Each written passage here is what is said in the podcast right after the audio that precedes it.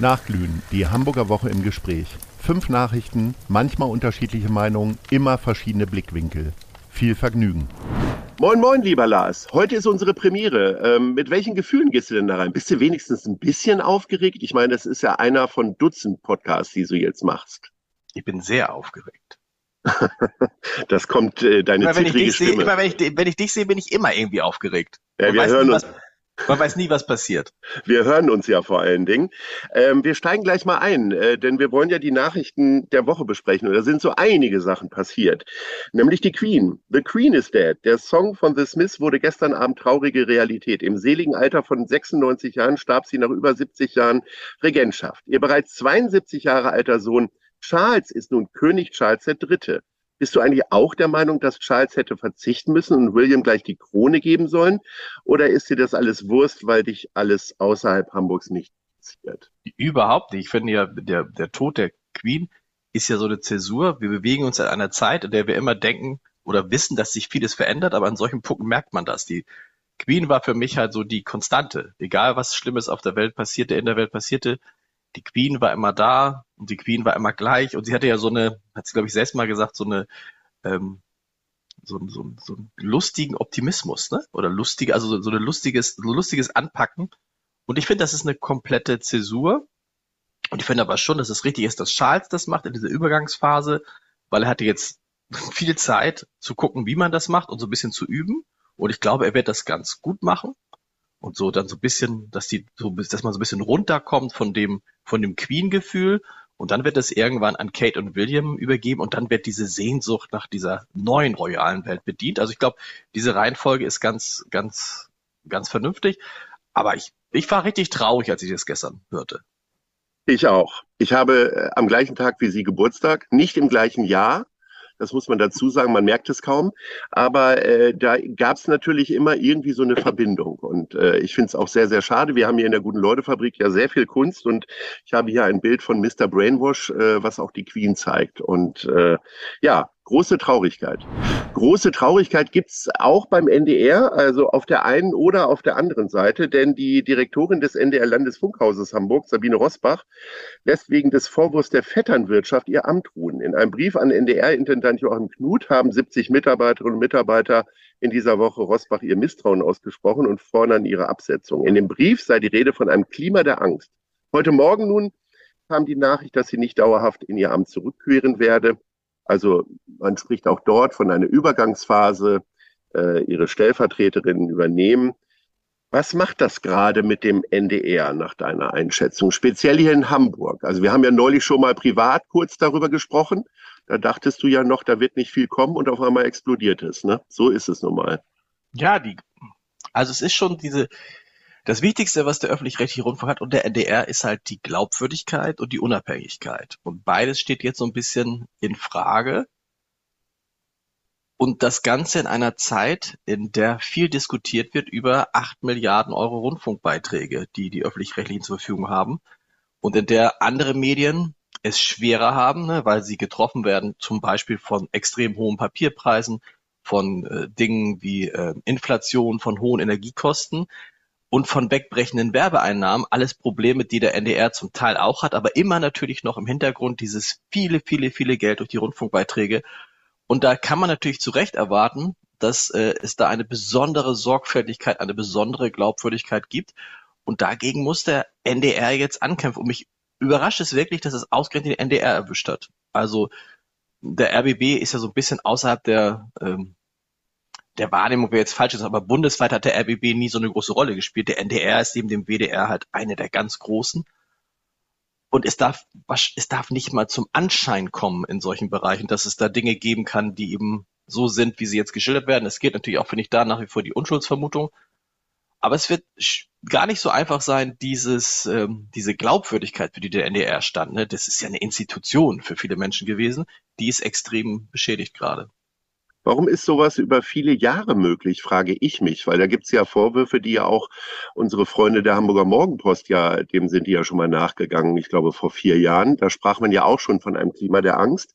Das wurde dann irgendwie wegmoderiert. Ähm, die Sachen, die Frau Schlesinger beim RBB gemacht hat, haben jetzt auch nicht innerhalb einer Woche stattgefunden, sondern über viele Jahre. Äh, ich frage mich, also ich habe mich schon immer gefragt, wofür ist der Rundfunkrat da und auch andere Gremien, aber offensichtlich gehen die ja auch ihrer Aufgabe nicht nach. Ja, es, es ist ein vielschichtiges Thema. Ich glaube, man kann den einen Fall mit dem anderen nicht vergleichen. Ähm, beim RBB ging es ja um ganz, äh, geht es ja jetzt nicht um, um inhaltliche, großartig inhaltliche Fragen, sondern tatsächlich mehr um äußerliche Fragen. Da kann man sich halt die Frage stellen, ist das alles nötig? Nein, wahrscheinlich nicht. Muss man in, in solchen Positionen dann auch aufpassen, dass man bescheiden ist? Ja, wahrscheinlich schon. Ähm, den Rundfunkräten und den Verwaltungsräten weiß ich nicht, ob man denen Vorwurf machen kann. Das sind ja Ehrenamtliche. Bist du da auch irgendwo drin? Nein, Oder warum Nein, nimmst du die so in Schutz? Nein, ich nehme sie, nein, es, nochmal, wenn ich, es sind ja ehrenamtliche ähm, äh, Konstruktionen. Und ehrlich gesagt, wie willst du denn ehrenamtlich, also nebenbei, einen Apparat beaufsichtigen, der mit acht Milliarden Euro handelt? Ich meine, du musst da, glaube ich, tatsächlich extrem hauptamtliche Strukturen schaffen, also wirkliche Aufsichtsräte, die das auch beurteilen können und wo Menschen sind und sich das genau angucken können. Also das ist, ich glaube, die gesamte Konstruktion des äh, öffentlich-rechtlichen Rundfunks begünstigt im Zweifel solche Entwicklungen, weil das so so verschachtelt konstruiert ist, weil es so viele Zuständigkeiten und Nichtzuständigkeiten gibt, dass man da vorsichtig sein muss. Und man, du hast gesagt, diese Vorwürfe gibt es schon seit langem. Und es gibt ja auch gerade beim NDR genaue Abläufe mit, äh, mit, mit, mit, mit äh, Bereiche, an die man sich wenden kann. So, und die haben ja offensichtlich auch nicht funktioniert. Also das muss man sich insgesamt diese Struktur ähm, nochmal ganz, ganz genau ansehen. Ich hoffe nur, dass, äh, ich sag mal, beim RBB gibt es jetzt eine kommissarische Intendantin, die äh, äh, aufgrund ihres Lebenswegs äh, keinen Hinweis darauf gibt, dass sie programmlich richtig viel Plan hat, sondern die wohl äh, äh, Change Management und Strukturen machen kann. Ich hoffe nur sehr, dass der NDR seine Inhalte jetzt nicht verliert und auch eine inhaltliche Linie, weil die ist ja nicht ganz so schlecht. Also das ist, ich glaube, immer im Journalismus sollte es so sein, dass die Menschen, die im Journalismus oder in Medienbereichen den Ton angeben, immer nicht vom Ende her denken und nicht von der Struktur, sondern immer vom Inhalt her denken. Und wenn man vom Inhalt her denkt, dann passieren einem ganz viele andere Geschichten eigentlich gar nicht. So, wir machen weiter, auch wir mit Inhalten, aber ein schöner Inhalt. Udo Lindenberg ist neuer Ehrenbürger vom Hamburg. Die Bürgerschaft verlieh dem 76-Jährigen am Mittwoch die höchste Auszeichnung der Hansestadt mit großer Mehrheit. Nur die kulturlose AfD stimmte dagegen. Lindenberg ist nach Johannes Brahms erst der zweite Musiker, dem diese Ehre zuteil wurde. In unserer schnelllebigen Welt stellt sich nun für mich eigentlich nur die Frage, who is next? Also was wäre denn deine Idee, wer jetzt als nächstes Ehrenbürgerin werden könnte? Ich finde, die Frage stellt sich jetzt gar nicht, weil wir haben ja jetzt relativ schnell aufeinander zwei neue Ehrenbürger bekommen. Kirsten Boje, ähm, die Schriftstellerin und jetzt halt Udo Littenberg. Und das muss ja auch nicht inflationär sein. Ne? Also jetzt kann man gern wieder zehn Jahre ins Land gehen, wo es keinen Ehrenbürger gibt. Es gibt fünf lebende Ehrenbürger die sind alle tatsächlich auch schon etwas älter. Ich glaube, Kirsten Boje ist da die jüngste. Die älteste Ja. ist Hannelore Greve, die ähm, bei der Verleihung gar nicht dabei sein konnte. Aber ich würde jetzt sagen, prima. Jetzt hat Hamburg doch eine, eine gute Kombination. Drei Männer, zwei Frauen, sehr stark, das ist ja interessant, sehr, sehr kulturlastig. Also diese Stadt zeigt auch in ihren Ehrenbürgern, dass sie sich gewandelt hat. Ne? Also ich habe gestern mit dem Kultursenator darüber gesprochen, der sagte, er ist ein sehr glücklicher Mensch, weil er hat da eine Schriftstellerin, ein Kulturmäzen mit Michael Otto, ein Ballettikone mit John Neumeier und äh, einen Musiker wie Udo Littenberg. Und äh, mich hat das total gefreut, dass es so kommt, dass dieses, diese Feier auch so bunt war. Ich glaube, es war die erste Preis, äh, die erste Verleihung, wo der Ehrenbürger sowohl von der Bürgerschaftspräsidentin als auch vom Bürgermeister geduzt wurde, zumindest teilweise in den Ansprachen. Äh, wunderbar, äh, Haken hinter, Strich drunter und äh, gibt andere Probleme gerade. Wir brauchen jetzt nicht uns auf die Suche machen nach einem neuen Ehrenbürger oder einer neuen Ehrenbürgerin. Es müsste sicherlich wieder eine Frau werden. Aber da kommt bestimmt was, aber das muss jetzt nicht mit viel Druck verfolgt werden.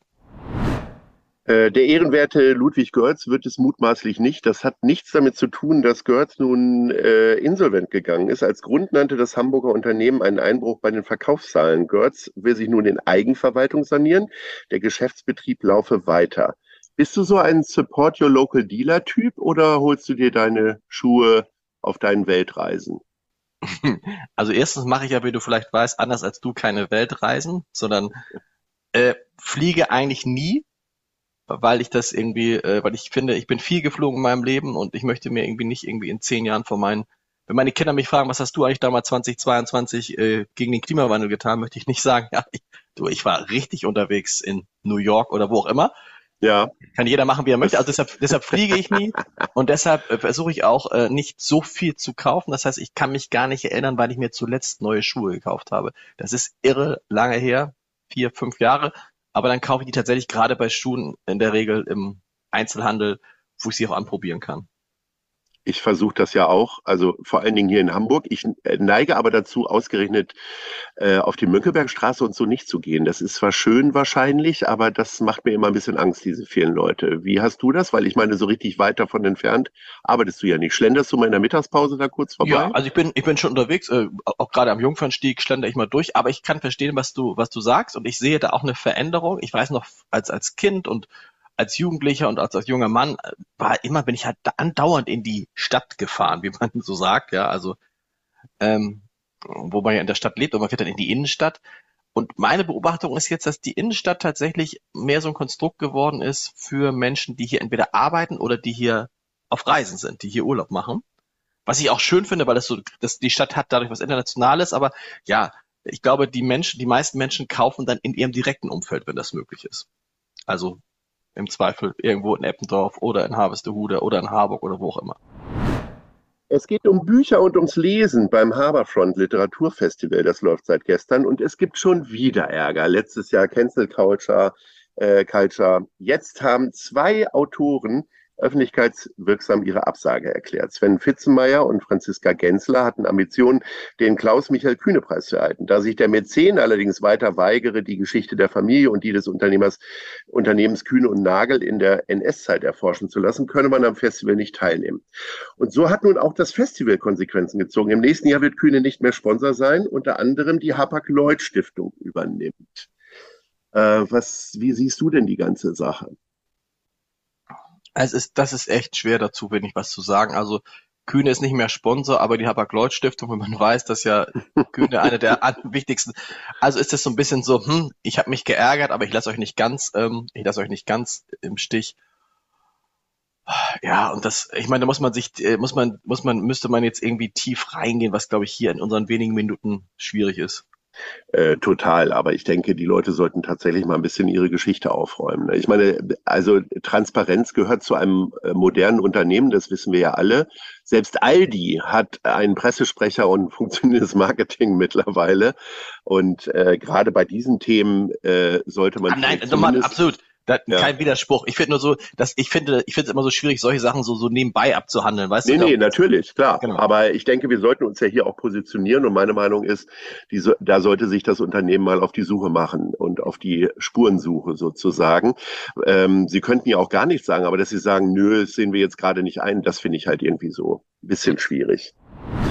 Mein lieber Lars, das war im Grunde jetzt schon unser erstes Gespräch. Es gibt eigentlich nur noch einen Rauschmeißer und ähm, insofern gibt es äh, das Fest der Landesvertretung gestern zu besprechen. Ähm, da zählten Bundeskanzler Scholz, Hamburgs Bürgermeister Tschentscher, Berlins regierende Bürgermeisterin Franziska Giffey und auch ich äh, zu den Gästen. Doch die große Frage ist, wo bist du gewesen und warum hast du nun das Wurstwasser verpasst? das mit dem Wurstwasser, was für ein Wurstwasser?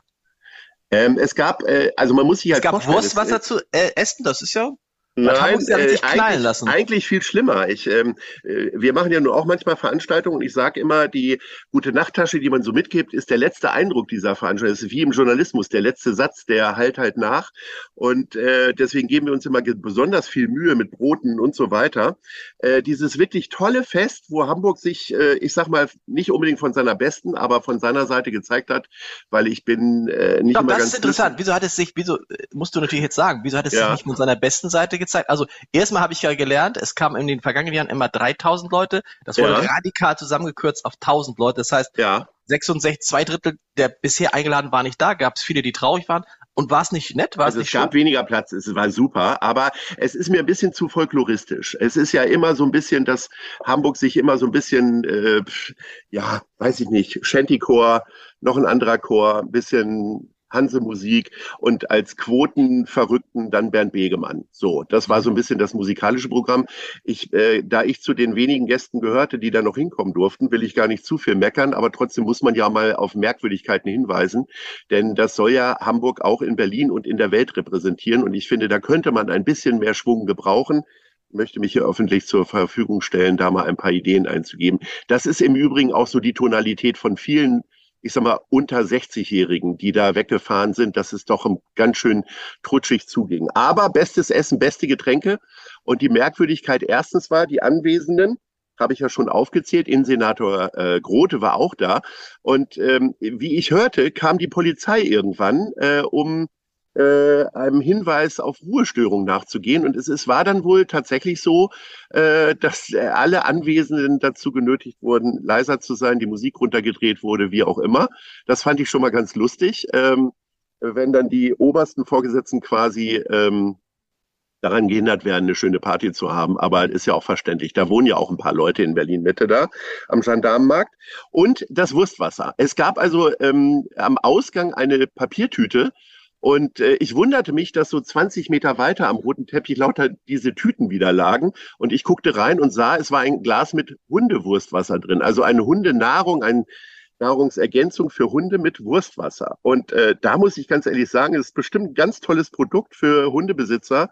Aber das so als letzten Eindruck dieser wirklich ganz grandiosen Veranstaltung, sehr hochwertig, wie gesagt, äh, da den Leuten Wurstwasser mitzugeben, noch schöner war dann noch ein Flyer, der da drin war, der darauf hinwies, mh, hm, auf äh, Wohneinheiten, Zimmereinheiten für 19 Euro.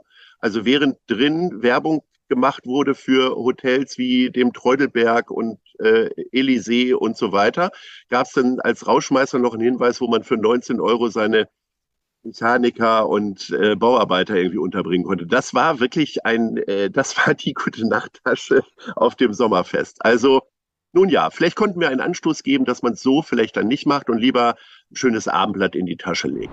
Äh, und ich war nicht da, das kann ich mir auch noch erklären. Ich war auch in Berlin. Wir sind ja zeitgleich mit dem Zug gefahren und haben uns dann beim Aussteigen zufällig getroffen. Das ist richtig. Und ich dachte, du hättest dich in dem U-Bahn-Netz von Berlin, das ist ja ein bisschen größer als Hamburg, äh, irgendwie verfangen. Nee, nee, nee, nee. Weil zeitgleich war, zeitgleich war der sogenannte Medienkuh der Funke von Funke, zu der das Abendblatt gehört. Das heißt, einmal im Jahr treffen sich alle Chefredakteure von Funke mit wichtigen Politikern und Politikern, Menschen aus Berlin. Und das war ein äh, Klärchens Ballhaus. Es war auch sehr nett, es war alles ein bisschen kleiner und es waren viele Leute, die auch äh, in Hamburg waren. Wolfgang Schmidt zum Beispiel oder äh, Steffen Hebestreit, der Regierungssprecher, Carsten Broster, Karl Lauterbach, äh, ich weiß nicht, ob Christian Lindner auch bei euch war, die waren auch alle dann da, sind so hin und her gependelt. Und deshalb war ich da. Nächstes Mal muss man gucken, dass man das ähm, so ein bisschen entzerrt. Wer mir richtig leid getan hat, ausgerechnet diesem Jahr ist der Deutsche Radiopreis gewesen, denn da war ja weder der Kultursenator noch ähm, der Bürgermeister. Die haben sozusagen absurd. ein bisschen für sich allein gefeiert. Ja, aber Hamburg unterstützt das ja. Ne? Also äh, die sind ja froh, wenn sie mal ein Glamour-Fest hier haben und dann fahren alle nach Berlin. Ist auch ein bisschen bescheuert. Das ist ja wirklich, also das muss, da habe ich gesagt, boah, das ist irgendwie komisch und ähm, ausgerechnet jetzt einen Tag nachdem sozusagen noch ein Musiker, also jemand, den man viel hören kann im Radio, zum Ehrenbürger gemacht wird, verschwinden alle Hamburger nach Berlin, um sich da feiern zu feiern und feiern zu lassen. Und der Deutsche Radiopreis findet ohne hochkarätige, ich weiß jetzt gar nicht, wer aus dem Senat da war. Ich weiß es gar nicht. Ich weiß es auch nicht. Äh, das müssen wir vielleicht im äh, Abendblatt online nachlesen. Das gucken wir nach, ähm, genau. Ich weiß nur, dass äh, der Bundeskanzler ganz kurz weggegangen ist vom Sommerfest, weil er Richtung Saarland gegangen ist. Ich glaube, er meint nicht geografisch das Land, sondern die Landesvertretung. Genau. Das musste aber so langweilig gewesen sein, dass er nach einer Stunde wieder da war. Also. Hat sich, äh, offensichtlich, hat sich offensichtlich in Hamburg sehr wohl gefühlt. Und komischerweise, ist ganz lustig. Äh, interessant fand ich auch noch, dass, äh, glaube ich, jeder SPD-Politiker, der da war, ein Selfie oder ein Gruppenfoto mit ihm gemacht hat. Wo ich immer denke, weiß nicht, bist du so ein Typ? Hast du dir schon mal irgendwo ein Selfie geholt von irgendjemandem? Nee, geht ja auch in deiner Stellung eigentlich auch nicht als Journalist irgendwie. Aber ich, ich auch sonst nicht gemacht. Ich finde es aber irgendwie merkwürdig tatsächlich. also so das war jetzt nicht nur eine Merkwürdigkeit der Woche, sondern ganz viele haben wir ja aufgezählt. In diesem Sinne freue ich mich auf die zweite Ausgabe in der nächsten Woche mit dir. Mal gucken, was da kommt. Bis nächste Woche, lieber Lars.